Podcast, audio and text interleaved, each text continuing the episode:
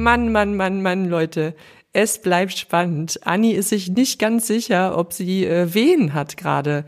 Wer es noch nicht mitgekriegt hat, Anni ist hochschwanger, äh, hochschwanger und quasi sehr schwanger und spätschwanger und deswegen könnte es eigentlich jederzeit losgehen. Seid quasi live mit dabei, wenn ich vielleicht heute ein Foto kriege von dem gerade geborenen Kind mit bestimmt einem sehr schwungvollen Trippelnamen. Ähm, ja, also bleibt auf jeden Fall bis zum Ende dran, um rauszufinden, kommt heute ein Kind oder kommt heute kein Kind. Was heute auf jeden Fall kommt, ist ein Gespräch über Gefühle. Kein konkretes Gefühl, sondern Gefühle bei Männern. Ähm, insbesondere hetero-cis-Männern. Kleiner Disclaimer an der Stelle. Ähm, ich werde gleich mit einem Gast darüber sprechen, muss aber sagen, dass auch ich als Frau ja lange mit Gefühlen gestruggelt habe, weil ich sie einfach nicht wahrnehmen konnte, nicht benennen konnte, deswegen natürlich auch nicht drüber sprechen konnte und sie schon gar nicht fühlen konnte. Ich habe einfach jahrzehntelang alles ganz professionell zur Seite geschoben und verdrängt mm, und hatte irgendwann große gesundheitliche und mentale Probleme, die mich dazu gebracht haben, eine lange Psychoanalyse zu machen. Also normal lang, äh, drei, vier Jahre war die lang. Ähm, und da habe ich gelernt, ähm, was Gefühle sind, wo ich die bei mir finde und wie ich damit umgehen kann. Und gleichzeitig auch noch so ein, zwei Traumata angeguckt. Ähm, es war kein, kein, kein leichter Weg, vor allen Dingen am Anfang, aber einer, der sich sehr, sehr, sehr gelohnt hat. Mein komplettes Leben hat sich einfach einmal um 180 Grad gedreht. Ich fühle mich so viel besser. Ich bin so viel resilienter geworden. Meine Beziehungen haben sich verbessert ähm, und ich kann es einfach nur allen empfehlen. Ich habe mir zum Beispiel dann auch einen Mann gesucht, der über Gefühle sprechen kann. Und das ist wirklich eine total tolle, schöne neue Erfahrung, in der Beziehung zu sein, wo man ähm, sich darüber austauschen kann. Auch wenn es zwischendurch mal unschön ist, aber es kreiert auf jeden Fall eine viel größere Tiefe. Ähm, ich möchte heute Nele Sert fragen, unsere Lieblingstherapeutin, die in jeder Folge mit dabei ist. Nele, aus deiner ganz persönlichen Erfahrung, glaubst du, dass es Frauen leichter fällt, über ihre Gefühle zu sprechen als Männern? Und wenn ja, warum glaubst du? Ist das so? Also ich tue mich ja immer ein bisschen schwer, so in Männer und Frauen zu unterscheiden, auch gerade weil die Studienlage auch zeigt, dass der Unterschied zwischen den Männern und den Frauen oft gar nicht so groß ist wie die ähm, Unterschiede innerhalb der Frauengruppe oder innerhalb der Männergruppe. Natürlich können wir darüber sprechen, über die soziale Erziehung, ne, weil in ganz, ganz vielen Kulturen tatsächlich Jungen eher dazu ermutigt worden, Emotionen weniger offen auszudrücken. Ähm, und da sind wir ja bei der Ursprungsemotion, dass wir beispielsweise Angst oder Furcht Furcht haben und dann gibt es so eine reaktive Emotion, dass wir dann wütend werden beispielsweise oder frustriert werden und das sieht man dann möglicherweise eher. Also das haben wir ja auch, ne, wenn wir uns angucken, ähm, dass jemand aggressiv ist oder ähm, ja Gewaltausübung. Da haben wir natürlich auch eine andere äh, Zusammensetzung zwischen Männern und Frauen, wenn wir uns die Statistiken beispielsweise angucken. Also ist immer die Frage, über welche Gefühle sprechen wir eigentlich. Also sprechen wir über die weichen Gefühle, ähm, wie beispielsweise Trauer oder Angst oder sprechen wir über die reaktiven Gefühle von Wut und Frust. Und da sind wir beim ganz großen Thema der Emotionsregulation. Ne? Wie haben wir gelernt, Emotionen zu regulieren? Schlucken wir die eher runter? Oder ähm, nutzen wir die Gemeinschaft oder Freunde beispielsweise, um uns darüber auszusprechen und ähm, uns darüber zu, zu ähm, regulieren, weil wir dann eben in Interaktion mit anderen Menschen gehen. Also dementsprechend sind gesellschaftliche Normen und Erwartungen natürlich auch ähm, wichtig, weil das kann dazu führen, dass sich Männer eher zurückhalten, wenn es eben darum geht, Schwächen oder Verletzlichkeiten zu zeigen, weil dann eben doch auch in der Gesellschaft noch so eine soziale Stigmatisierung da ist. Und ähm, das tut uns gut es tut ja auch gut, dass wir gerade in einer Zeit sind, wo wir mehr ähm, über die Geschlechterrollen sprechen und mehr über die Erwartungen sprechen und dadurch auch ähm, alle Geschlechter freier über ihre Gefühle reden können. Wir sind da ganz am Anfang, aber ich finde, wir sind da auf einem ganz, ganz tollen Weg. Und dementsprechend, ja, kann man auch schauen, wie werden Gefühle ausgedrückt, nicht nur wie werden die Emotionen reguliert, sondern Frauen neigen vielleicht auch dazu, Gefühle eher verbal auszudrücken und Männer möglicherweise über Handlungen oder nonverbale Kommunikation. Und ich glaube, dass es insgesamt insgesamt ähm, ja uns allen auch gut tut, wenn wir ermutigen, dass ähm, alle Menschen und ganz besonders auch Männer darüber sprechen können, dass sie auch sich schwach fühlen oder verletzlich oder traurig sind und das würde uns ganz doll gut tun. Ich würde mich sehr, sehr freuen, ähm, wenn das noch mehr passieren würde. Und ihr habt mich ja nach meiner persönlichen Meinung gefragt. Und jetzt habe ich endlich Gesellschaft hier. Äh, Videomacher, Fotograf, Schauspieler und natürlich Model. Robert Lindemann ist bei mir. Schön, dass du da bist. Ja, ich freue mich. Vielen Dank. Hallo. Robert Lindemann findet man vor und hinter der Kamera als Videomacher, Fotograf, Schauspieler und Model. Sein eigener Erotikkalender mit ihm selbst in zwölf wunderschönen Motiven findet jedes Jahr großen Anklang. In seiner Kindheit ist er auf Geburtstagen anderer Kinder als Zauberer aufgetreten. Außerdem kommt er an keinem Baumarkt vorbei, ohne eine Zimmerpflanze zu kaufen. Folgt Robert Lindemann unbedingt auf Instagram, checkt seine Arbeit aus und kauft seinen neuen Erotikkalender ab November 2023 bei ihm im Shop. Alle Links findet ihr wie immer in den Show Notes. Robert, wir sprechen ja heute über das Zulassen von Gefühlen, insbesondere bei Männern. Genau. Hast du heute denn schon was gefühlt? Ähm, ich habe heute Morgen, möchte ich jetzt nicht eher drauf, näher drauf eingehen, aber schon mal Wut gefühlt, ja. Hab, habt ihr auch ein bisschen Aha. rausgelassen in kontrolliertem Rahmen, aber ja, ich habe durchaus heute Morgen schon äh, Gefühle gefühlt. Super. Warum ist das Thema dir denn so ein Anliegen? Weil wir haben dich gefragt, über welches mhm. Gefühl möchtest du reden und du hast gesagt, über alle Gefühle. Genau. Quasi. Weil ich, nee, also eigentlich war, war mein Ding, über Gefühle reden zu können, weil das tatsächlich lange Zeit äh, mir immer irgendwie sehr, sehr schwer gefallen ist, irgendwie Gefühle zu artikulieren. Und ich dann in dem Falle wirklich mal so das fast ein bisschen toxische oft in mich reingefressen habe, statt, ähm, mhm. statt irgendwie darüber zu reden. Und ähm, ja, das echt äh, noch gar nicht so lange her ist, dass ich endlich das gelernt habe, irgendwie Gefühle zuzulassen, meine Gefühle zu artikulieren, darüber zu reden und ähm, ja, damit dann den Gefühl noch irgendwie Platz zu lassen und habe festgestellt, vieles ist viel einfacher dadurch geworden. Surprise. Ja. Ja, mir ging es tatsächlich äh, auch so, deswegen freue ich mich so, heute äh, deinen Weg so ein bisschen kennenzulernen. Wir sprechen äh, später äh, über den Ist-Zustand und vor allen Dingen auch, äh, wie du da hingekommen bist, äh, mhm. äh, wo du heute bist. Mm, ich würde gerne noch einmal vorher in deine Kindheit äh, springen, denn da wird ja häufig so der Grundstein gelegt äh, für das, was man fühlt. Kannst du ein bisschen was aus deiner Kindheit erzählen? Du hast mal gesagt, du wurdest von Frauen äh, aufgezogen. Genau, also meine Eltern haben sich getrennt, da war ich, weiß ich nicht, zwei Jahre alt vielleicht. Und wir sind dann aus Kiel weggezogen, äh, wo wir bei meinem Vater gelebt haben, nach, oder wo meine Mutter und mein Vater zusammengelebt haben, zurück in die Heimat meiner Mutter nach äh, Damme. Das ist ein kleiner Ort im Landkreis Fechter. Und äh, da wurde ich dann fortan äh, von Frauen großgezogen, ja, von meiner Mutter, meiner Tante und äh, meiner Cousine. Korrekt darum eigentlich auch erstaunlich, weil das alles sehr emotionale Menschen sind oder was heißt sehr emotionale Menschen, aber durchaus imstande sind, Emotionen zu zeigen, dass es trotzdem bei mir irgendwie damals nie so funktioniert hat. Ja, das wollte ich dich jetzt fragen. Wurde denn da offen mit Gefühlen äh, umgegangen? Hattest du, du da eigentlich Vorbilder? Ähm, auf jeden Fall, ja. Also meine Mutter ist eigentlich auch eine, eine Person, die emotional ist und ihre Gefühle klar artikulieren kann. Aber es hat schon damals, weiß ich immer, bis heute führt es tatsächlich oft zu Streits zwischen mir und meiner Mutter, dass irgendwie, ähm, ja, mir ist da immer noch auch irgendwie schwerfällt, so Gefühle offen zu legen oder zu zeigen oder zuzulassen und ich auch echt nicht weiß, woran es liegt irgendwie, warum es mir da nach wie vor so schwer fällt. Du meinst im Gespräch mit deiner Mutter? Im Gespräch mit meiner Mutter, genau. Genau. Mhm. Ja, ich, das geht mir genauso. Ähm, ja. Ich weiß nicht, ob das ist vielleicht eine Ebene, die man nicht so häufig übt. Und wenn man miteinander aufgewachsen ist, klar, äh, dann ist es, glaube ich, schwer, nachträglich das irgendwie ne, noch zu ändern. Genau, ich glaube, es ist auch so der Ort, weil man ist plötzlich wieder irgendwie in seiner Heimatstadt und plötzlich fällt man automatisch, finde ich, so wieder in sein, sein kindliches Muster zurück. So geht's mir zumindest dann oft. Und vielleicht, äh, ja. vielleicht spielt das auch mit rein, dass es so diese Umgebung ja. ist, die irgendwie so alte Sachen in einem aufweckt. Ja, und vielleicht auch, also ich meine, das als ähm, ja auch sehr wichtige Beziehung, äh, vielleicht auch ne, mit immer ja. ein bisschen Angst verbunden, sich nochmal anders zu öffnen, ähm, äh, als man es gewohnt ist. Wahrscheinlich, ja. Gibt es denn irgendwie so ein, äh, irgendwie eine Erinnerung an die Kindheit, äh, irgendeine spezielle Erfahrung, die du hattest, ähm, wo du sagst, das hat meine Einstellung zu Emotionen beeinflusst? Wahrscheinlich so die Zeiten, als man das erste Mal irgendwie so verliebt war, ne?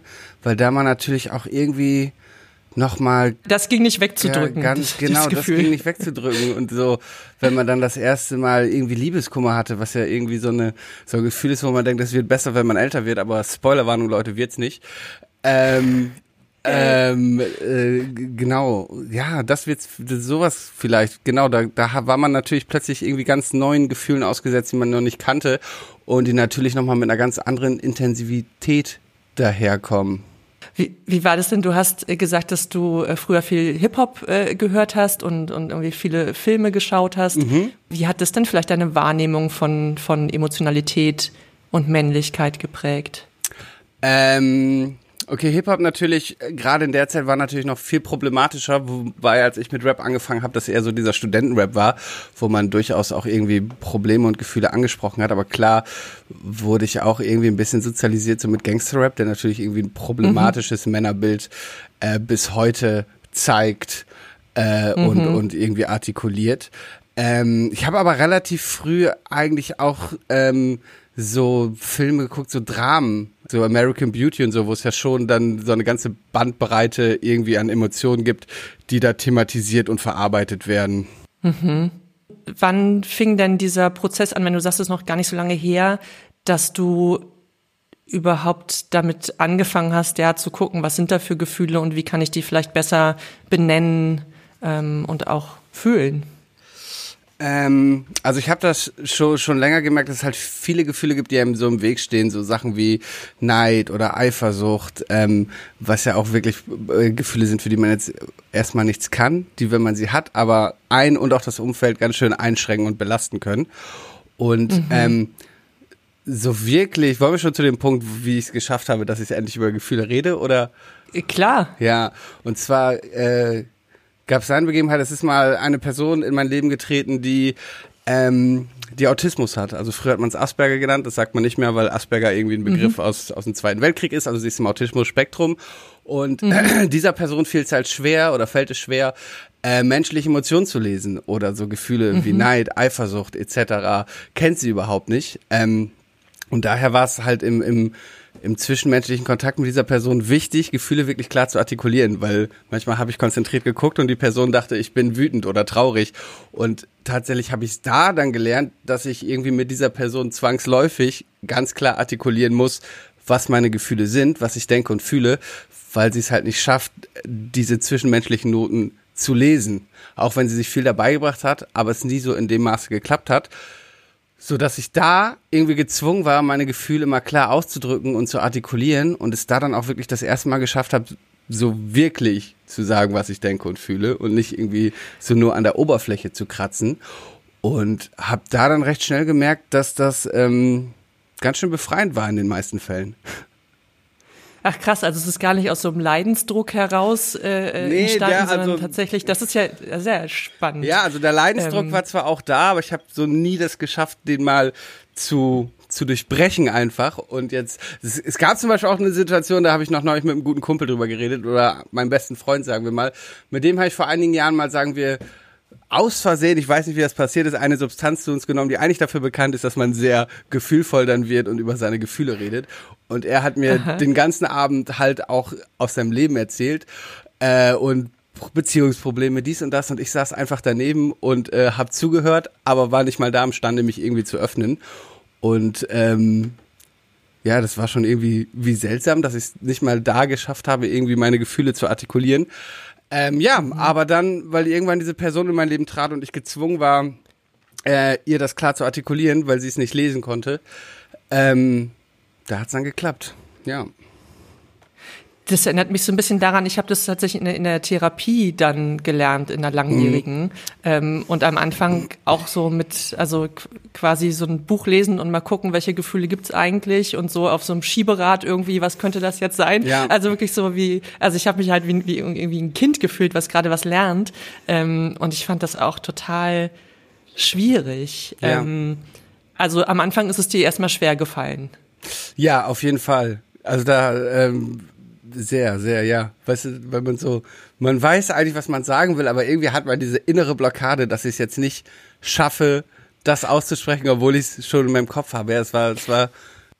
Aha, das heißt, du, das heißt, du, du hast die Gefühle schon wahrgenommen, du hattest aber Hemmungen, sie auszusprechen? Ähm, ich habe sie wahrgenommen, zumindest wahrscheinlich so die Spitze dessen. Äh, aber mhm. ähm, genau, dann, wenn man anfängt, sie zu artikulieren, merkt man dann irgendwie, dass da natürlich nicht nur die Spitze des Eisbergs, die einem eh bewusst war oder die man gefühlt hat, sondern dass da sich dann noch eine ganze Menge andere Emotionen hinter verbinden und das Ganze irgendwie eine viel größere Komplexität hat, ähm, als man vielleicht anfangs dachte. Hm. Wann war das ungefähr? Also reden wir jetzt von von ein paar Jahren oder? Wir reden von vor ein paar Jahren, ja. Ja, spannend. Was waren denn so Gefühle, an die du ähm, total schwer rangekommen bist oder mit denen du vielleicht immer noch struggles, die du nicht so gut wahrnehmen oder aussprechen kannst? Die Sache ist, ich glaube, es, ich hatte schon immer Zugriff auf diese Gefühle, aber es war immer eher so dieses, dass ich es dass ich's nicht artikulieren konnte, dass ich es nicht nach außen tragen ja. konnte. Zum Beispiel habe ich mh, mm, ähm, gerade so, ich finde so gerade Gefühle wie Neid und Eifersucht zum Beispiel immer sind immer so starke Dinge, die eigentlich, mhm. wenn man mhm. sie nicht anspricht, nur schlimmer werden, weißt du? Dann, dann frisst man das in sich hinein und dann wird's irgendwie ein viel größeres Gefühl, als irgendwie rational oder überhaupt äh, nöt, äh, mhm. nötig wäre. Ähm, ich fand das vor allem interessant.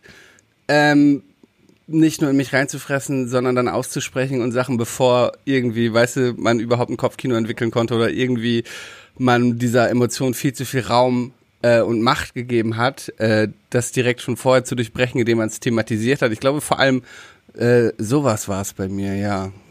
Und Eifersucht meinst du dann eher auf, auf der Beziehungsebene? Ähm, sowohl als auch. Also einfach so von Neid. Also jetzt nicht so, dass es in, in einem toxischen Sinne war, aber schon, dass es manchmal so zu viel Raum eingenommen hat, als es hätte einnehmen sollen. Und es irgendwie mhm. dadurch, dass man es, dass man dem dann den Raum gegeben hat und es angesprochen hat, dass man es dadurch irgendwie ähm, direkt ja im Keim ersticken konnte. Mhm.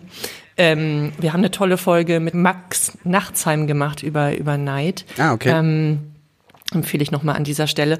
Und ja, ich glaube so, dass das Learning, was wir aus den bisherigen ähm, Folgen haben, ist, dass dass alle Gefühle einfach da sind und dazugehören. Ne? Also es gibt niemanden, der befreit ist von Neid genau. oder Eifersucht oder so. Ähm, das kann natürlich unter, unterschiedlich stark ausgeprägt sein, aber es ist halt völlig normal zu sagen, ich wünsche mir auch das, was diese Person da hat. Ähm, und dieses, dass es so negativ betrachtet wird, immer noch so, ja, man ist nicht neidisch, ja, man guckt nicht, was die anderen irgendwie haben. Ja, ja. Ähm, und das macht einem irgendwie zu jemandem, der jemand anderem was nicht gönnt oder so. Das, ähm, ne, das ist, glaube ich, noch in ganz vielen Köpfen verankert. Mhm. Und deswegen fällt das, glaube ich, total vielen Leuten schwer zu sagen, ja, das hätte ich auch gerne. Habe ja. ich nicht. Ja. ja, also ganz neutral, ne? Ähm, und nicht direkt zu denken, oh nein, ich, ne, ich bin irgendwie, keine Ahnung, ein schlechter Mensch oder so. Ich, oder äh, wo kommt das her? Gute Menschen haben das nicht. Genau. Jetzt arbeitest du ja im künstlerischen Bereich, ob es jetzt vor oder hinter der Kamera ist. Hat das irgendwie dazu beigetragen, dass sich deine, deine Arbeit verändert hat, seitdem du uns mehr über deine Gefühle sprechen kannst? Mmh was das Arbeitsding verbessert hat, ist tatsächlich dieses Neidding. Also wie gesagt, äh, das, was du eben meintest, dass man oft so dieses ähm, ähm, hat, dass man halt meistens guckt man ja zu Leuten auf, die besser sind als einen man selber, weißt du? Und dass mhm. man immer denkt so, hä, wie kann das sein? So, wir sind gleich lange im Business und wie kann es sein, dass der an dem Stadium ist und ich an diesem Stadium? So, und das hatte ich früher tatsächlich recht viel, dass ich mir dachte, hä, so, weißt du, dass es aber irgendwie andere Leute gibt, die wahrscheinlich so auch zu mir aufgucken, das sieht man dann gar nicht, sondern man hat immer nur so gesehen, ach hier, mhm. Person X ist irgendwie viel krasser und viel besser als ich, was mich oft äh, dann auch so ausgebremst hat. Ähm, das habe ich dadurch tatsächlich ähm, ähm, viel mehr abgelegt und dass ich jetzt so Leuten das halt auch gönne und es gelernt habe, mich auch für die zu freuen und äh, mhm. nicht immer nur hoch zu gucken, das klingt jetzt so, als ob wir, ich gucke jetzt auch äh, runter auf die Leute. Nein, aber dass man, dass man halt nicht mehr dieses. Ich schaue auf euch herab. ich bin besser als ihr. Nein, dass man halt äh, äh, nicht mehr nur dieses hat, so hier, äh, alle sind viel krasser, alle sind viel besser. Ähm, und ja. auch so ein bisschen dieses, dieses, ähm, dieses Hochstapler-Syndrom, weißt du, dass man so am Set steht und denkt, oh, irgendwann merken die Leute, dass ich, dass ich hier eigentlich das alles gar nicht kann. Ähm, ja, dass, ja. dass das alles auf jeden Fall ähm, dadurch besser geworden ist, ja. ja, auch auch tolle Folge mit Melissa Carley zum äh, zum Imposter-Syndrom, ähm, dass übrigens häufig Leute haben, die einfach sehr perfektionistisch irgendwie veranlagt sind und eigentlich total viel leisten. Mhm. Ähm, das habe ich aber auch nur ja, bei meinen Jobs. Das habe ich auch nur bei meinen Jobs ja. hinter der Kamera. Wenn ich selber filme und da irgendwie die Verantwortung habe oder fotografiere, dann denke ich immer, oh, irgendwann merken die Leute hier alle, dass ich das alles gar nicht kann und was mache ich überhaupt hier? Ja. Ja, ach man, ja. Ja, aber dieses ewige Vergleichen ist natürlich ja. immer ein Thema, ne? Wenn du sagst, so äh, aufschauen zu anderen ähm, und klar orientiert man sich da ja häufig einfach an denen, die, äh, die scheinbar ähm, irgendwie alles easy und locker aus der aus der Hüfte schütteln. Ich würde gerne, weil du es gerade schon angesprochen hattest, nochmal so ein bisschen ins Thema Eifersucht reingehen. Das ist ja ein sehr komplexes Thema. Wo hat denn das in deiner Vergangenheit eine, eine Rolle gespielt? Eifersucht ist mein Verständnis immer eher, wenn es um zwischenmenschliche, äh, eher romantische Beziehungen geht, oder? Also wahrscheinlich mhm, mhm, zwangsläufig daher Eifersucht eher so im, im partnerschaftlichen Rahmen. Ähm, mhm. Und da habe ich schon in der Vergangenheit manchmal so festgestellt, dass ich dann manchmal Eifersucht entwickelt habe, wo ich selber für mich wusste, dass das gerade Quatsch ist, was ich hier fühle, aber trotzdem dieses Gefühl dann immer mehr Macht bekommen hat, so dass ich manchmal vielleicht an der Grenze dazu war, irgendwie kurz vor, vor toxischem Verhalten zu werden, weil ich so dieses Gefühl einfach so, weißt du, in mich reingefressen habe und einfach das immer mehr mhm. aufgebaut habe und dem immer mehr Platz gelassen habe, statt es halt äh, irgendwie anzusprechen und zu artikulieren. Und äh, das war in der Vergangenheit schon manchmal ein bisschen, dass ich mich da so für mein Verhalten und meine Eifersucht ein bisschen geschämt habe, auf jeden Fall, ja. Ja, ist ja auch einfach ein, ein mega schwieriges Thema. Aber gab's denn, gab's denn mal Grund zur Eifersucht? Oder sagst du im Nachhinein, ah, das war einfach nur in meinem Kopf? Ich glaube, in 95 Prozent der Fälle, wenn nicht mehr, war es einfach nur in meinem Kopf. Ich glaube, es gab, also klar gibt es mal Momente, wo Eifersucht irgendwie eine Begründung hatte oder vielleicht auch ähm, ähm, ja eine, eine Anwesenheitsberechtigung, aber in den meisten Fällen war es eher äh, im Kopf, ja. Und wie und wenn du das dann angesprochen hast in der Vergangenheit, wie haben dann die die Partnerinnen darauf reagiert? Also hast du dann eher positive Erfahrungen damit gemacht, das auch auszusprechen, wenn du sagst, du hast dich eigentlich ein bisschen dafür geschämt? Ja, aber ich glaube, mir hat es früher äh, schwierig gefallen, das dann angemessen anzusprechen und nicht äh, so, ah, weißt nicht in Rage oder wenn es gerade so völlig so, ich kurz so, ja. ich mach Schluss, ich keine Ahnung, ich so, kontrolliere deine Tasche. Genau, so mäßig war es dann oft eher. Ähm, ähm, ja, ähm, genau, meistens war eher so dieses dann, wenn ich es dann rausgelassen habe, dann so albern in Rage, wo ich dann mal ich aber auch in dem Moment schon von außen gesehen habe und dachte, was, was machst du hier eigentlich, du dämlicher Idiot, Alter. Jetzt komm mal klar. Aber dann äh, bin ich aus diesem Gefühl nicht rausgekommen. Und ja, dann war es so. Ich hatte das äh, total häufig, dass ich so im Zuge der Therapie irgendwie Gefühle entdeckt habe, so neues Feeling unlockt mhm. Und dann aber so völlig über die Stränge geschlagen bin mit dem Rauslassen. Ah, okay, weißt du, ich, ja, ja. ich musste dem jetzt Raum geben, das ja, ist ja, meine Aufgabe, ne? Und dann so wirklich völlig, also so wütend, also ne, in einem sehr ungesunden Maße rausgelassen habe und auch an jeder möglichen unpassenden Stelle, mhm. ähm, weil ich da irgendwie überhaupt gar keine Kontrolle äh, drüber hatte und dann erstmal lernen musste, wann, also wie das dann auch, weil die andere Person reagiert dann ja auch auf das, was man sagt mhm. oder macht. Ähm, und das war dann meistens in meiner Berechnung noch gar nicht mit drin, sondern das musste dann erstmal raus. Ähm, ja. ja. aber wie du sagst, so dieses Gefühl, äh, ich beobachte mich so aus der Raumecke von oben und denke mir so, meine Güte, was machst du hier gerade? Das ist auch das wirklich das Nervigste, wenn du aus so einem Gefühl nicht rauskommst. Und ja, wie du schon sagst, man sieht sich von außen und denkt so, alter Robert, chill doch jetzt mal, was tust du denn hier so? Wie, wie doof bist du denn? Aber ja, dann kommt man immer tiefer in dieses Gefühl rein und am Ende, weiß ich nicht, hat man irgendwie eine Eskalation geschaffen, die vollkommen unnötig war, die keiner wollte und die man ganz einfach hätte unterbinden können. Ja, aber ich frage mich mal, also ich denke mir manchmal, das ist äh, wahrscheinlich besser als gar nicht über Dinge zu ja, sprechen ja. oder sich nur in sich in sich reinzufressen, weil dann explodiert es eh irgendwann oder Leute machen jetzt in romantischem Kontext machen einfach randomly Schluss so und die andere Person fragt sich, hey, was denn, was denn passiert, ähm, weil man einfach über so Dinge überhaupt nicht spricht und es einfach so in sich in sich brodeln lässt. Ja. Ja. Hast du irgendwie Wege gefunden, so äh, bestimmte Gefühle, die eher als negativ betrachtet werden, irgendwie in, in positive Energie oder Inspiration oder so umzuwandeln? Kannst du aus deinem Schmerz schöpfen, wenn du ihn fühlst? Ich wünschte, ich könnte darauf jetzt Ja sagen und das in meine Figuren einfließen lassen, die ich darstelle. Aber nein, ähm, da bin ich nicht genug Künstler für, glaube ich. Ah, weiß ich nicht. Habe ich jetzt nicht so die Antwort drauf. Wandle ich meine okay. Gefühle in was Positives um? Nee. Gibt es denn irgendwas Bestimmtes, was du tust, wenn du starke Gefühle hast und nicht so richtig weißt, wohin damit?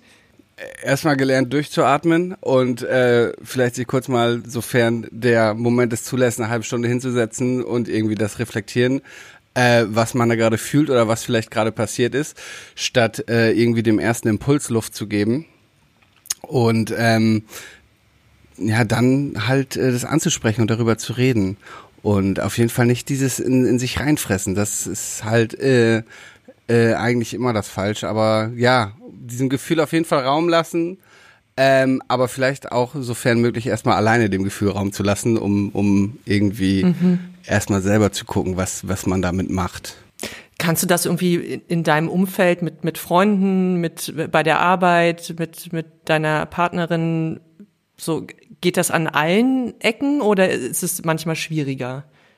Ähm, es ist natürlich manchmal schwieriger, aber ich habe tatsächlich mittlerweile gelernt, dass mit Menschen, die mir wichtig sind und die ich mag, dass ich das mittlerweile ganz gut kann. Ich hatte da am Wochenende noch eine Situation, äh, wo ich ähm, verärgert war über eine Person und ähm, irgendwie dieses Gefühl in mir immer mehr aufgebaut habe und dann einfach mit zwei Personen, äh, zwei guten Freunden von mir, mit denen ich da unterwegs war, habe ich denen das erzählt, was ich sonst auch nie gemacht hätte, weil, weißt du, ich hätte, hätte das einfach in mich reingefressen. Aber ich habe dann mit denen drüber geredet und deren Reaktionen waren so super süß und lieb. Die haben sich dann kurz so mit mir zusammen aufgeregt, so solidarisch, aber, äh, aber mir dann auch irgendwie gute Sachen gesagt, so dass ich dann es relativ schnell geschafft habe, ähm, da wieder rauszukommen. Und ähm, ja, also ich kann immer noch nicht mit jedem irgendwie offen über meine Gefühle reden, schon viel besser, aber gerade so äh, tiefere Sachen äh, kann ich mit meinen Freunden und Personen, die mir nahestehen, mittlerweile wirklich äh,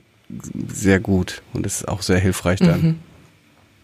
Ja, mega. Ja. Und gibt's da, ähm, also hast du auch Leute um dich herum, die, die dir wichtig sind, die so zu deinem engsten Kreis gehören, die vielleicht mit Gefühlen nicht so viel am Hut haben und wo du merkst, okay, da ist es jetzt nicht so der gute Ort, um das mal zu teilen? Ähm, das hatte ich tatsächlich äh, neulich noch mit einem Kumpel, da war ich mal wieder in der Heimat und ähm, wir haben so eine Party gefeiert und äh, da habe ich danach mit ihm irgendwie drüber geredet, so wie schön ich das alles fand und wie nett auch seine Freundin ist und dies und das und er stand so neben mir und meinte so, ja, hm, ja, ich würde jetzt eigentlich auch gerne sowas Nettes sagen, aber irgendwie kann ich das nicht. Ich fahr jetzt mal, ciao und so, dann, dann abgehauen ist. Aber auch der konnte halt irgendwie so das aufnehmen und man sah auch, dass er sich drüber gefreut hat. Aber es wäre jetzt vielleicht nicht die erste Person, die ich dann auswählen würde für ein, für ein tieferes Gespräch über meine Gefühlswelt.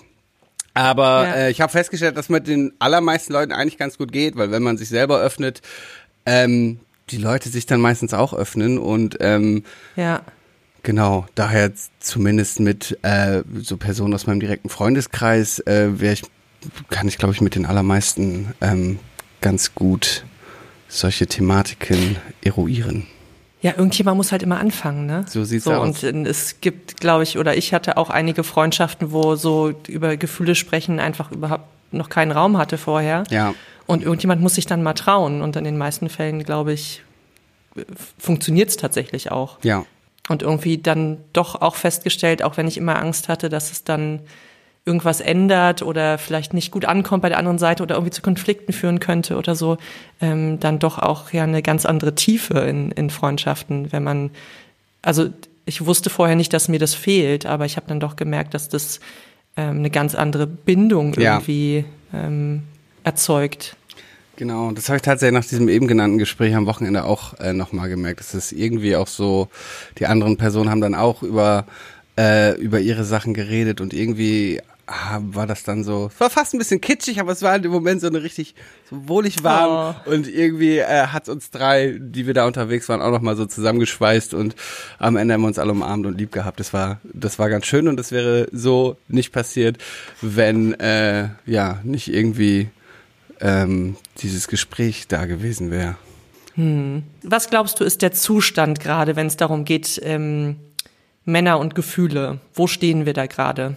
Äh, also es ist eine, ich glaube, es wird besser, weil ja auch irgendwie so diese klassischen Männlichkeitsmuster, Bilder zum Glück so ein bisschen aufbrechen und genau, man da eine viel größere Diversität mittlerweile hat. Ich glaube grundsätzlich, dass es Männern aus irgendeinem Grund immer noch schwieriger fällt, über Gefühle zu reden. Und ich weiß auch nicht, warum es liegt, weil wie gesagt, ich wurde durch Frauen sozialisiert und trotzdem habe ich im Bezug auf Gefühle irgendwie so ein, so ein toxisch männliches Verhalten früher gehabt und die nicht zugelassen oder darüber geredet. Äh, woran es liegt, weiß ich nicht. Vielleicht hast du eine Antwort für mich. Aber man merkt ja schon irgendwie, dass es immer noch meistens eher so ein männliches Problem ist mit Gefühlen. Aber ich habe das Gefühl und bin guter Dinge, dass ähm, ja, dass sich da einiges, einiges äh, bessert mittlerweile und äh, auch Männer sich trauen, ihre Gefühle zuzulassen.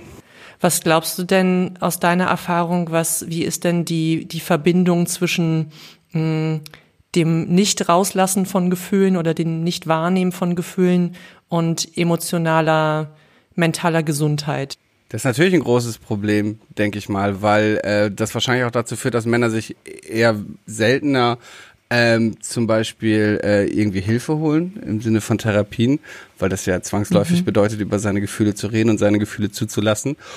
Und ja. Ähm, ja, man dadurch ja viele Männer halt dieses komische Bild äh, immer noch in sich tragen, was sie verkörpern müssen durch irgendwelche gesellschaftlichen äh, Normen oder irgendwas, was Leute seit Jahren sagen, was Männlichkeit wäre. Und dadurch kann ich mir vorstellen, dass es für Männer halt im Sinne von psychischer Gesundheit, auch weil sie halt seltener darüber sprechen, ähm, das wahrscheinlich viel öfter ein Problem ist, als ähm, sich diese Männer eingestehen wollen und das für die psychische Gesundheit von uns Männern auf jeden Fall nicht förderlich ist, wenn wir dieses Verhalten haben, dass wir, dass wir nicht drüber sprechen können und wollen. Ja. Oder uns trauen. Ich habe da vorhin drüber nachgedacht nochmal und das ist ja, es hat ja zwei Ebenen. Also ähm, ich erlebe ja als als ja, cis-Frau nicht so eine Stigmatisierung von ja im Sinne von ich darf nicht weinen oder ich ja ich werde irgendwie als schwach abgestempelt oder so, wenn ich Emotionen habe. Mir wird's ja automatisch irgendwie zuge, zugeschrieben mit dem Geschlecht. Mhm. Ähm, aber ähm, generell sich Hilfe zu holen oder, oder die eigenen Gefühle zu erforschen, ob nun alleine oder, oder mit Hilfe, ist ja ein wahnsinniger Kraftakt. Ja, also es, es erfordert ja ganz viel hinzugucken, auch in Ecken, die unangenehm sind.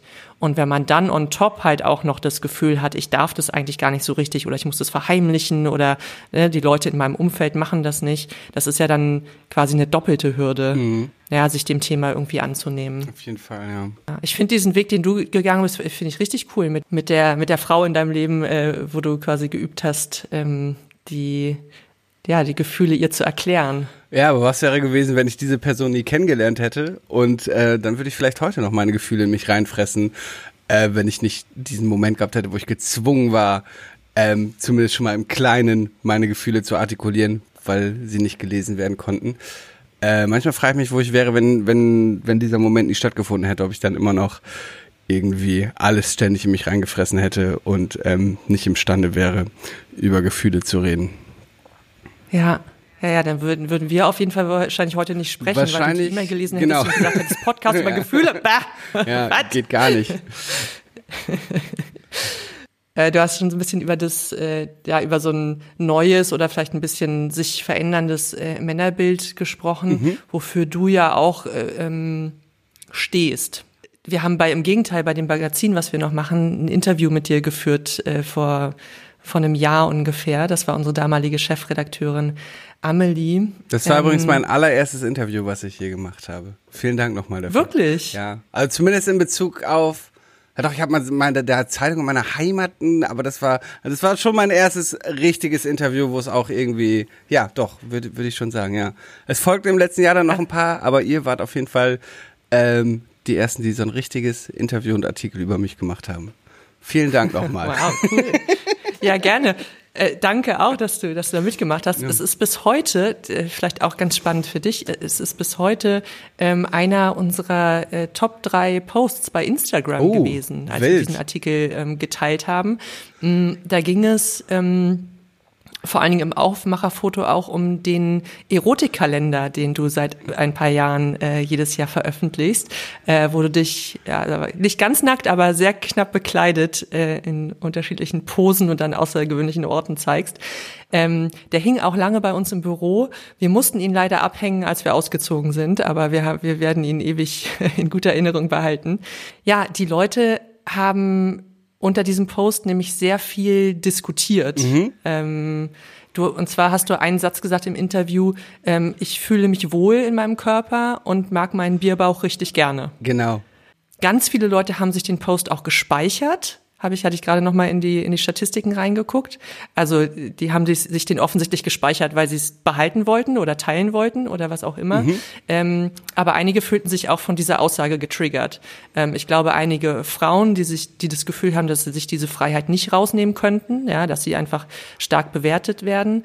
Wie war denn generell das, sorry, lange, lange Aufbau, wie war denn generell das Feedback zu diesem äh, Kalender? Ähm, also das Feedback, was mich an mich direkt herantritt, äh, ist eigentlich meist positiv. Äh, mhm. Klar, durch irgendwie steigende Bekanntheit und sowas oder dann auch so Interviews wie bei euch kommen dann natürlich auch Leute, die es nicht so gut finden, aber ähm, in den meisten Fällen regen sich die Richtigen drüber auf, weißt du, die sich dann eher selbst entlarven, weil sie dann irgendwie, keine Ahnung, was, was Fettshaming betreiben, irgendwie auf einmal homophob werden, weil sie nackten Mann sehen und selber verunsichert sind, wer weiß, keine Ahnung. Und äh, das freut mich eher so ein bisschen, weil sich in den meisten Fällen einfach die richtigen Leute drüber aufregen äh, und, ja. und sich irgendwie selbst entlarven. Äh, bei eurem Interview waren ja. auch so ein paar komische Diskussionen, wo die Leute sich dann an den Begriff Bierbauch festgefahren haben und dann meinen, ihr würdet jetzt irgendwie Alkoholkonsum äh, glorifizieren und guckt ihr den mal an, wenn er weiter so säuft und so viel frisst, dann stirbt er bald am Herzinfarkt, das fette Schwein so in die Richtung hin.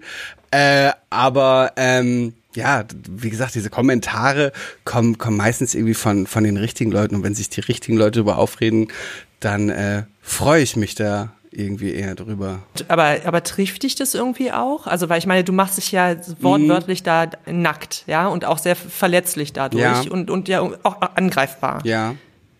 Trifft dich das oder, oder sagst du, ja, Leute haben halt unterschiedliche Meinungen, so be it, ähm, Hauptsache ich find's cool, was ich mache? Hm, nee, das trifft mich selten. Obwohl ich gerade zum Beispiel bin ich äh, an einem Stadium, wo ich selber jetzt gerne doch mal ein bisschen Gewicht verlieren muss, weil möchte, weil es irgendwie immer mehr nach oben geht und äh, äh, ich jetzt gerade irgendwie doch das erste Mal denke, dass ich, ja, jetzt könnte ich doch mal zwei, drei Kilo wieder weniger machen, aber grundsätzlich fühle ich mich nach wie vor sehr wohl in meinem Körper. Äh, der nächste Kalender ist auch äh, quasi schon fertig. Also äh, dieses Projekt wird weitergehen und nach wie vor ähm, äh, schäme ich mich halt nicht für meinen Körper. Darum, darum trifft mich sowas selten. Also das, ja, ja, weiß ich nicht. Das lässt mich in den meisten eigentlich immer kalt. Es ist eher so dieses, vor allem im Internet lässt mich das kalt. Ein bisschen anders ist es, manchmal nervt mich das so, äh, das hatte ich gestern, da war ich irgendwie an so einem Imbiss und stand und dann war so ein Typ neben mir so, bist du schwanger? Wo ich denke so, was soll das denn jetzt? So, das trifft mich dann auch nicht, aber da rege ich mich dann drüber auf, so, weil so, hä, ja. Bro, Alter, was musst du mich jetzt hier so von der Seite so fettschämen? So, weißt du, wenn das die Falschen trifft, dann kannst du halt, kann, kannst du damit dir immer noch super verunsichern, so, weißt du, in dem Moment habe ich mich nur über sein unfreundliches Verhalten aufgeregt, ähm, bei so Internet-Rambos ist mir das aber ganz egal, wenn die da irgendwie, also wenn er das im Internet geschrieben hätte, hätte ich wahrscheinlich drüber gelacht und gesagt, ach, du bist ein Trottel, dass du das auch noch hier öffentlich so ein Blödsinn schreibst, wo das jeder sehen kann. Aber wenn es mich trifft, dann eher, wenn so Leute so ungefragt dir das auf der Straße von der Seite äh, irgendwie an den Kopf werfen. Ja, ja es geht gar nicht. Ja. Also ja, und wie du sagst, also ja, dann zu, das ist ja mega gut, dass du da ähm, offensichtlich nicht so viele Unsicherheiten hast, weil ne, genau jemand mit Unsicherheiten, da reicht ja dann äh, so, so ein ganz leichter Kommentar, der ja. das irgendwie vielleicht highlightet, noch nicht mal gar negativ bewertet. Äh, da es geht ist, ja dann sofort die. Es ist tatsächlich bei mir mein Bauch nicht meine Unsicherheit, aber ich habe zum Beispiel eine Sache, ich habe, äh, ich kriege immer mehr Geheimratsecken und ich habe ja lange Haare und definiere mich ja auch ein bisschen über mein Haar und so. Und das, äh, äh, da trifft es mich tatsächlich mehr. Also das ist so, äh, der, der leichte Verlust des Kopfhaares ist etwas, was mich durchaus mehr verunsichert. Ich kann es trotzdem jetzt drüber ansprechen, mhm. auch in der Gefahr, dass es dann eher Leuten auffällt. Äh, aber das ist eher was, wo ich auch sogar an Haartransplantationen und so denke. Das ist eine Sache, die mich mehr verunsichert. Und ich hatte gerade zum Beispiel einen Werbedreh, äh, wo ich die ganze Zeit Kopf... Ähm, na, wie heißt es, Lockenwickler tragen musste. Und dann war ich die ganze Zeit so, oh fuck, jetzt sieht man voll meine Stirn, Alter, guck mal, meine Geheimratsecken, wie weit die gehen. Das ist tatsächlich eine Sache, die verunsichert mich manchmal. Und da fühle ich mich dann nicht ganz wohl.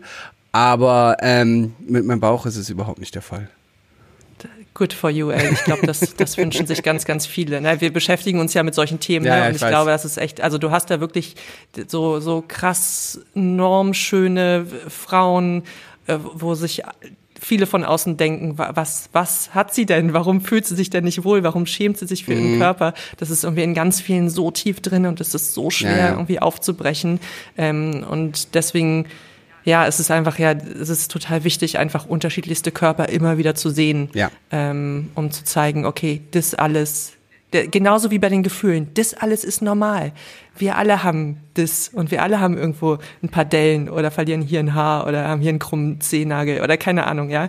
Da, da, das ist aber auch was, was mir, glaube ich, auch abgesehen von, von, von dieser äh, Freundin geholfen hat, über Gefühle zu reden, das ist ja auch so das wachsende Alter ist, dass man halt all dieses so sich bewusst wird, weißt du? Das ist ja so dieses, darum würde ich auch nie wieder Teenager sein wollen, weißt du, diese Unsicherheit über alles, Alter, du bist ja, Ja. über alles verunsichert und denkst, ja, die haben alle schon dies und das und ich bin hier, äh, äh, und irgendwann stellst du fest, dass alle dann doch die gleichen Ängste haben und äh, dass am Ende alle auch irgendwie einfach gleich sind. So, und da kann irgendwie ein Prominent aus dem Fernsehen sein oder weiß ich nicht, meine Nachbarin, wir alle haben am Ende irgendwie gleichen Ängste und Unsicherheiten. Und, ähm, um, und ja, das wird einem, glaube ich, dann auch irgendwann bewusst, was es für mich, glaube ich, auch ein bisschen einfacher gemacht hat. Ja, aber man, man, man findet es ja nur raus, wenn man sich austauscht. Ja, aber du findest Also, es auch ein bisschen durch Lebenserfahrung raus, weil du weißt, dass das sind jetzt auch keine Götter oder unantastbaren Personen. Aber ja, du findest es natürlich auch raus, weil du mit Leuten redest. Aber du weißt ja auch von, ja, ja, glaube, es ist ein Mix aus beidem. Einmal die Erfahrung, dass du weißt, dass es allen Menschen so geht. Aber ja klar, die Erfahrung bedingt sich natürlich durch, äh, dadurch, dass man mit den Menschen geredet hast. Da hast du schon recht. Da warst du schon einen Schritt weiter als ich. Ja. Ja, oder dass man Menschen im, im Netz sieht, äh, Ja. nun, äh, wie man das nun ähm, werten möchte, aber dafür auf jeden Fall total wertvoll, ja, Vorbilder, Vorbilder zu, zu finden oder Leute zu finden, wo man relaten kann und, und sieht, ich bin nicht alleine mit dem, was ich fühle, oder ich bin auch nicht alleine äh, mit meinen Geheimratsecken. Ja. seitdem seitdem kriege ich so viel Werbung. Äh, seit ich das einmal so ein, zwei Mal, vielleicht auch drei, vier Mal recherchiert habe, wo man das denn machen könnte und was das kostet, kriege ich äh, ständig bei Instagram zum Beispiel Algorithmus spürt Oh. mir ständig rein. Ja. Aber auch manchmal so komische Perücken, die man sich aufkleben kann, dann Haartransplantation hier, Haartransplantation da. Ich bin plötzlich voll in dem Algorithmus drin. Und das kann natürlich so eine Unsicherheit dann noch verstärken. ne? Wenn mir noch den ganzen Tag das gezeigt wird, dann weiß ich zwar auf der einen Seite, ah, es geht noch mehr Leuten so, aber auf der anderen Seite wird man dann auch so ein bisschen die ganze Zeit getriggert. Ja. Ja, ja, da springt die Werbung Ja, ja. direkt auf, Ja, ne, was da für Kohle hintersteckt mit den Unsicherheiten von Menschen. Ja, Ähm, ja. Was würdest du denn anderen Männern, wir bleiben jetzt mal ähm, äh, bei Männern nochmal, ähm, empfehlen, die Schwierigkeiten haben, ihre Gefühle zu verstehen oder darüber zu sprechen?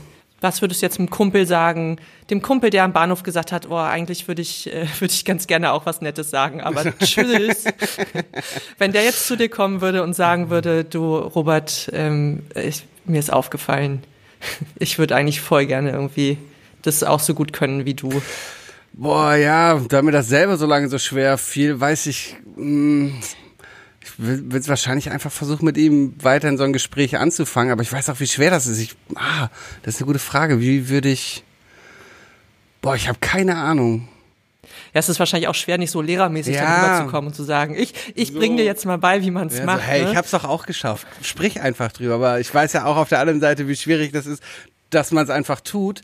Und, ähm, oh ja, Aber wenn, also ja, wenn jetzt, das wäre ja der Ansatz, dass du es jemandem vorlebst, ja, oder indem du es einfach machst, die, die Person vielleicht dazu ermutigst, es auch, äh, sich auch zu öffnen.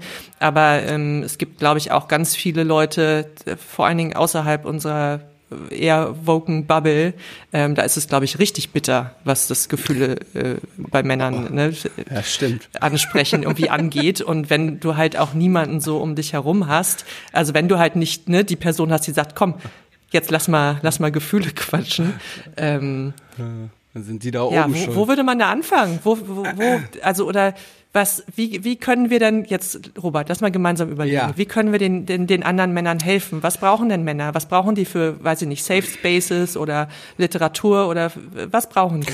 Ja, ich glaube, die brauchen ja so eine Sicherheit, also was, was meinst du Richtung Safe Space ging? Also ich glaube, die Person muss sich auf jeden Fall erstmal sicher fühlen äh, in, in dem Umfeld oder bei der Person, bei der sie ist. Und dann muss man vielleicht, wahrscheinlich ist es schon hilfreich, wie jetzt bei der Person aus meinem Beispiel, dass, ähm, dass man ihr nochmal zeigt, dass man so Gefühle zeigen kann und sie dann ja wahrscheinlich auch merkt, ach, das fühlt sich ja irgendwie ganz nett an, dass er mir so seine Wertschätzung ausdrückt, so dass die Person dann auf lange Sicht vielleicht irgendwann auch imstande ist, äh, ihre eigene Wertschätzung auszudrücken oder ihr eigenes Gefühlsleben. Aber ja, es ist, glaube ich, dieses, ich glaube, so Leute brauchen viel Sicherheit und aber auch viel Zeit, fürchte ich. Das wird wahrscheinlich ähm, nicht jetzt von jetzt auf gleich so funktionieren. Zumindest nicht so der große Schritt, den es dann vielleicht braucht. Ich glaube, Zeit und Sicherheit. Glaubst du, dass in so, so klassischen Hetero-Beziehungen die Frauen vielleicht auch manchmal überfordert sind, wenn Männer anfangen, Gefühle zu zeigen? Mm, weil's, meinst du, weil es ihnen irgendwie vorgelebt wurde, dass es nicht so eigentlich ist? Ja, äh, ja. Also das ist so, dass wir es vielleicht alle gemeinsam auch noch besser lernen dürfen, das bei Männern auch dann nicht zu judgen. Es gibt- es gibt eine- viele Frauen sind ja immer, viele Frauen sagen ja, ich wünsche mir einen Mann, der gut mit Emotionen kann, ja. Ähm, aber es heißt vielleicht manchmal auch, der gut mit meinen Emotionen kann. Ja. Ähm, und seine sind aber vielleicht doch auch ein bisschen anstrengend oder keine Ahnung. Dann finde ich ihn vielleicht doch nicht so männlich. Keine Ahnung. Ich, äh, ich Genau, glaube ich glaub- schon, dass das äh, häufig auch noch der Fall ist. Genau, ich glaube auch nicht, dass man das so pauschal beantworten kann, weil es gibt ja auch viele Frauen, die wir Doch, lass uns ganz Ja. viele, ganz pauschale Genau, weil- Aussagen machen. Weil es ja auch viele Frauen mit einem toxischen Männerbild gibt. Es gibt ja auch leider viele Frauen, Ja, die genau, sich ja. genau diesen Typ Mann wünschen und irgendwie, wo man dann irgendwie denkt, so, hä, aus feministischer Sicht äh, seid ihr doch voll so, so, weißt du, macht ihr euch doch einen Bärendienst, wenn das so das ist, was ihr wollt. Aber ähm, ich glaube, dass dass es durchaus viele Frauen gibt, die dann wahrscheinlich auch mit einem emotionalen Mann überfordert sind, weil es ihnen vorgelebt wurde, dass Männer halt dieses komische äh, Männerbild, was wir aufweichen wollen, irgendwie doch äh, vertreten müssen. Ähm, aber ich glaube, in den, in den meisten Fällen, zumindest jetzt in unserer linkswoken Bubble, wie du sie eben beschrieben hast, äh, freuen sich, glaube ich, die meisten Frauen, wenn, wenn Männer es schaffen, ihre Gefühle zu zu äußern, sage ich hier als weißer Heterozismann, dass ihr Frauen euch darüber freut, also weiß ich nicht.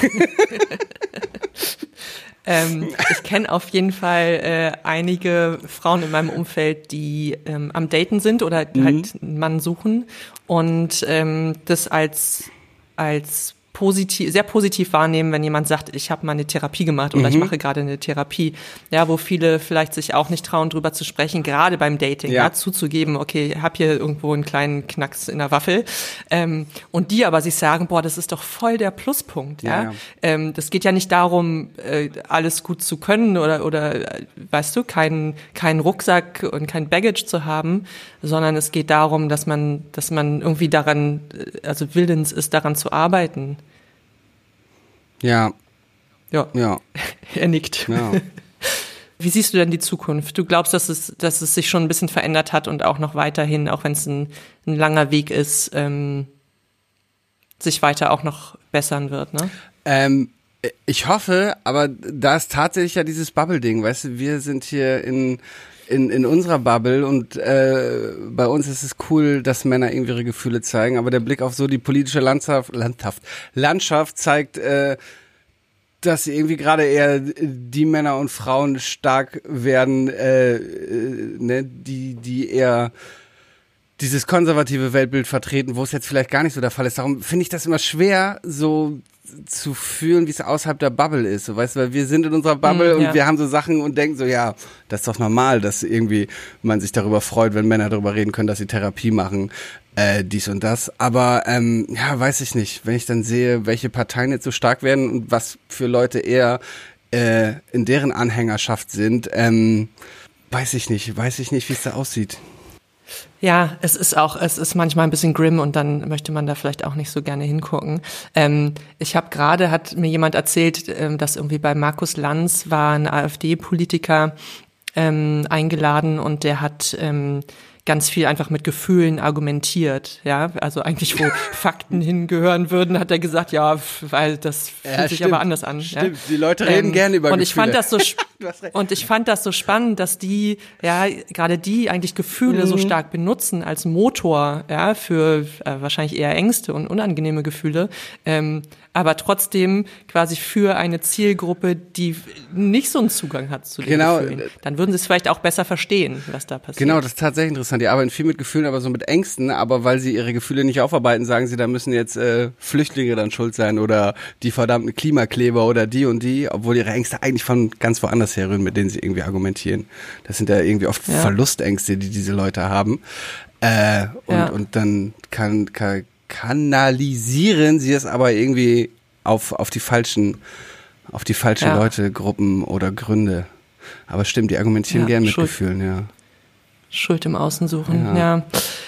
Aber meinst du, dass Meinst du, dass es jetzt mit der, mit der nächsten Generation, die kommt, oder die, die jetzt gerade irgendwie in, in der Schule sind, meinst du, da wird es automatisch anders? Äh, du merkst, ich will dir, ich will dir die Hoffnung aus dir. Ja, nein, sagen ich mir was Hoffnungsvolles.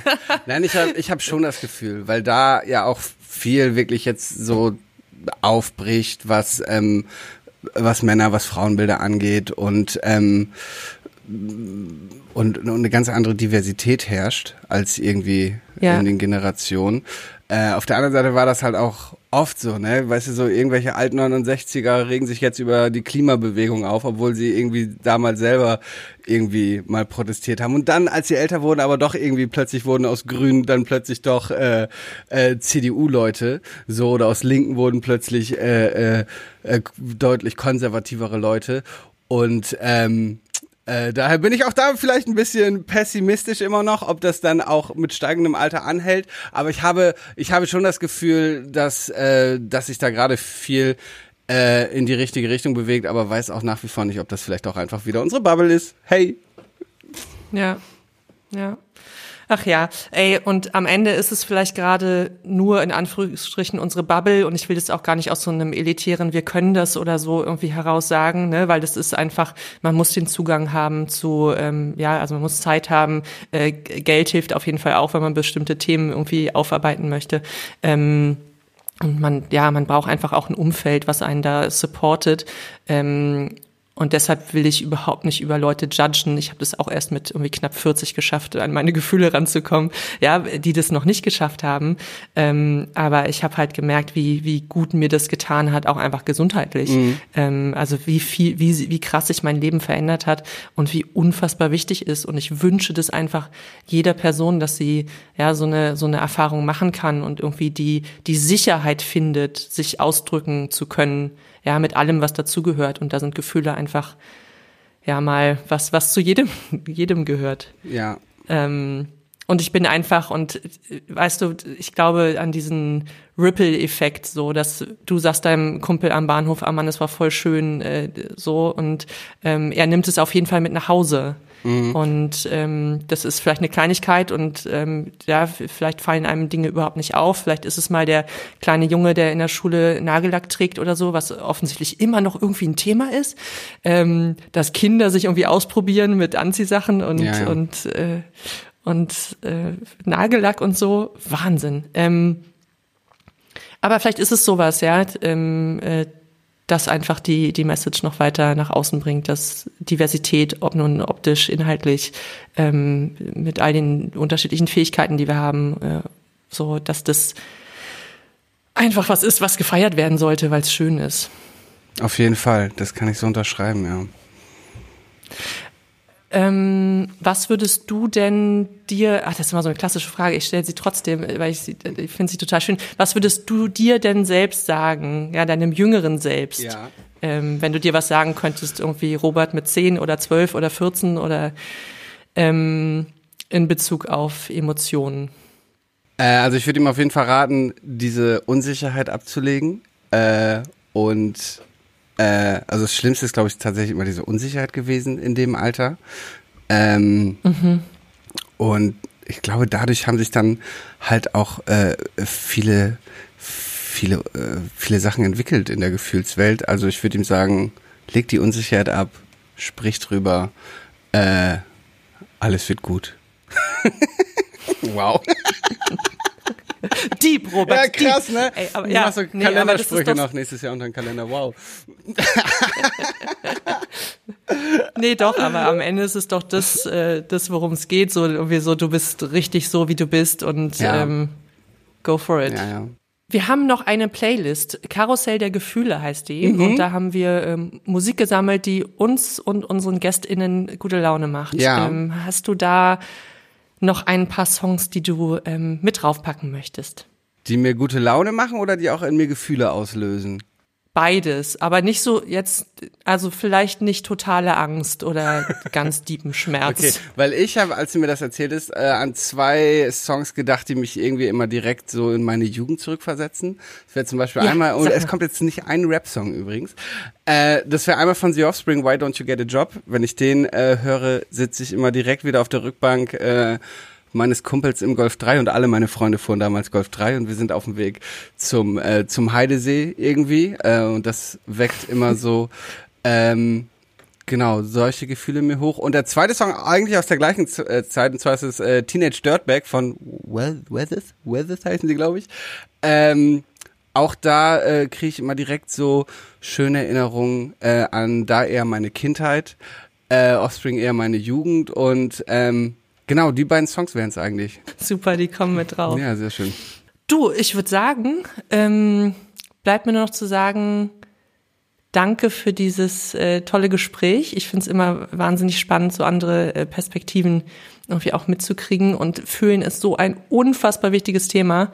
Ähm, und da brauchen wir einfach mehr Leute, die, die drüber sprechen und da so ein bisschen aufweichen, was sich da verkrustet hat über die Jahrzehnte. Auf jeden Fall. Ähm, und ich habe noch ein schönes äh, Zitat meiner Kollegin Amelie aus dem Artikel, den sie über dich geschrieben hat. Und da hat sie gesagt, Robert schafft es, einer neuen Männlichkeit Sichtbarkeit zu verleihen und macht damit dieses Instagram und diese Welt ein ganzes Stückchen besser. Und das fühle ich sehr. Vielen lieben Dank dafür. Ich danke euch. Und auch schöne Grüße an Anni. Richtig aus. Ja, ich gucke gleich mal auf mein Handy, ob schon ein Bild irgendwie ja. von, von, von ihrer Tochter oder ihrem Sohn da ist. Aufregend, ja. Sehr schön. Dank euch. Ciao, ciao. Tschüssi. Und für alle, die sich jetzt so denken, ja, hm, an meine Gefühle komme ich irgendwie gar nicht so gut ran, fragen wir jetzt nochmal unsere Lieblingstherapeutin Nele Seert, was kann ich denn tun, Geschlecht egal, wenn ich Probleme habe, daran zu kommen, meine Gefühle zu erkennen, zu verstehen und zu fühlen? Und vielleicht auch, wie kann ich jemanden dabei unterstützen, der damit struggelt? Das ist echt eine gute Frage, weil ganz oft kriegen wir ja gar nicht mit, was für Gefühle wirklich hinter Aktionen oder Handlungen sind. Ähm, und gerade wenn wir so emotionalen Stress haben, dann ist es meistens schon so, dass so bestimmte soziale Konstrukte ähm, aktiviert werden, die wir auch schon von früher kennen. Ne? Also dass wir das Gefühl haben, wir reichen nicht, wir sind nicht genug oder ähm, andere Menschen verbringen mit uns nicht so gerne Zeit, weil wir nicht so interessant sind. Und das sind so alles Sachen, die von früher auch mal so hochschwappen können und das nehmen wir oft gar nicht so richtig bewusst wahr. Und deshalb ist ja die ganz, ganz große Frage, ganz unabhängig vom Geschlecht, ähm, das ist echt eine Herausforderung, so ein bisschen auf sich selbst zu gucken, gerade in der heutigen hektischen Welt dass wir mehr geduldig sind mit uns und dass wir lernen, da hinzugucken, weil oft vergessen wir das dann auch und wollen gar nicht so in die Tiefe gehen, weil dann bräuchten wir eben auch wieder Zeit, um uns damit auseinanderzusetzen. Und das heißt, neben der Selbstreflexion, dass wir uns mit Freunden, Geschwistern oder mit der Familie mal austauschen, ähm, ich finde immer so eine gute Möglichkeit ist so bei Weihnachten oder Familienfeiern einmal zu gucken. Da kommen nicht dann durchaus Gefühle hoch von irgendwelchen alten Konstrukten, wenn die gerade da sich festgesetzt haben. Dass ich mal gucken kann, vor was fürchte ich mich eigentlich so am meisten oder was ärgert mich am meisten. Ähm, das kann so ein, ein guter Anfangspunkt sein, dass ich so in die Selbstreflexion gehe und darüber nachdenke, warum ärgert mich das eigentlich so oder warum verletzt mich das so? Und ich kann auch ein Tagebuch führen. Also ich kann das immer mal wieder aufschreiben. Also ich muss kein Tagebuch sein. Ich kann ja auch im Handy die Notizenfunktion nutzen, dass ich zwischendurch aufschreibe, dass ich mich so und so gefühlt habe. Und dann ist das schwieriger, das zu verdrängen. Und dann merke ich, guck mal, ich merke mich, ich habe immer wieder das Gefühl, dass ich mich ärgere oder dass ich das Gefühl habe, ich werde übersehen oder ähm, das sind so Sachen, die mir dann auffallen und dann bleibe ich mehr dran. Das kann auch ein guter Punkt für mich selber sein. Und dass ich eben aber auch Zeitfenster einbaue, wo ich auch über mich nachdenken kann. Wenn ich so ganz hektisch durch den Alltag gehe, dann werde ich nicht die Zeit dafür haben. Also, dass ich eine wertvolle, gute Zeit, die ungestört ist, mit mir selbst verbringe. Das ist auch mit einer Voraussetzung. Beispielsweise, dass ich da so ein bisschen in die Tiefe gehen kann.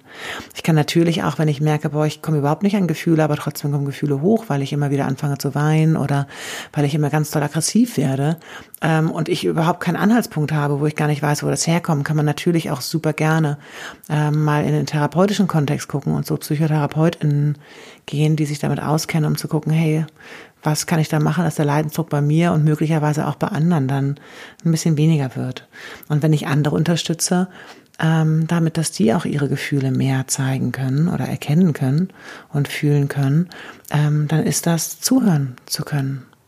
Also zu warten, Pausen machen zu können, dass andere Menschen was mir erzählen, dass ich nicht gleich bohrend nachfrage. Das ist sonst erstmal, es ist ja so, wie es ist. Ich kann Verständnis zeigen und ähm, versuchen, Empathie aufzubringen und mich da rein zu versetzen und sagen, boah, ja, das wäre für mich wahnsinnig schwer, das ähm, damit umzugehen. Dann kann man ja auch ein Kompliment machen, dass man sich den anderen bewundert oder die andere Person, ähm, weil das wirklich ein schweres Thema ist. Und manchmal fällt einem das auch erst auf, dass man denkt, ja, stimmt, das ist eigentlich ein schweres Thema für mich. Und ich kann offene Frage stellen, also gar nicht so geschlossene mit, äh, geht's dir heute gut, sondern zu sagen, hey, was, was treibt dich gerade so oder was treibt in deinem Kopf gerade so hin und her an Gedanken? Ähm, und dass ich was ganz offene, offene Frage stelle und dann auch eben wieder Zeit gebe, dass da eine Antwort kommt. Und dass ich auch Geduld habe, dass es wirklich Übung braucht, in die Selbstreflexion zu gehen. Weil gerade wenn man das selber macht, weiß man, dass das ein bisschen mehr Zeit braucht. Und ja, dann kann man eben auch wieder Hilfe anbieten und sagen, hey, wenn du mal Bock hast, über Gefühle zu sprechen, ähm, äh, ich bin da gerade dran, bei mir selber ein bisschen zu gucken. Also äh, bin ich da, glaube ich, ein ganz guter Gesprächspartner. Ja, das sind so Sachen, die man äh, machen kann. Immer in dem Hinblick drauf, bei mir und bei anderen, dass das ein Prozess ist, der etwas dauert und dass ich immer wieder so wie so ein Wohlfühlscanner, vielleicht wie so ein Schmeichelstein in meiner Hose, immer wieder gucke, wenn ich die Hand in die Hosentasche mache, zu sagen, hey, wie geht's mir gerade, was fühle ich gerade? Und dass ich das gar nicht bewerten muss, sondern dass ich einfach gucke, das darf sein. Ich darf gerade frustriert sein und ich darf gerade verletzt sein. Ähm, und dann darf ich mir das angucken, entweder jetzt oder zum späteren Zeitpunkt, und dann kann ich mir Notizen machen. So, ach Mensch, da sind wir schon wieder am Ende. Ja, ihr wisst, was zu tun ist. Gebt uns ein Däumchen hoch, äh, fünf Sternchen, abonniert uns, teilt uns. Erzählt allen von diesem Podcast. Hört nochmal alle Folgen. Fühlt eure Gefühle. Wir unterstützen das absolut. Und ja, ich rede immer noch in der Wir-Form, auch wenn ich hier alleine sitze. Ich hoffe, dass ich dann in zwei Wochen hier nochmal zu einer super Sonderspezialfolge mit Anni zusammen bin. Bis dahin, wir freuen uns auf euch. Tschüss.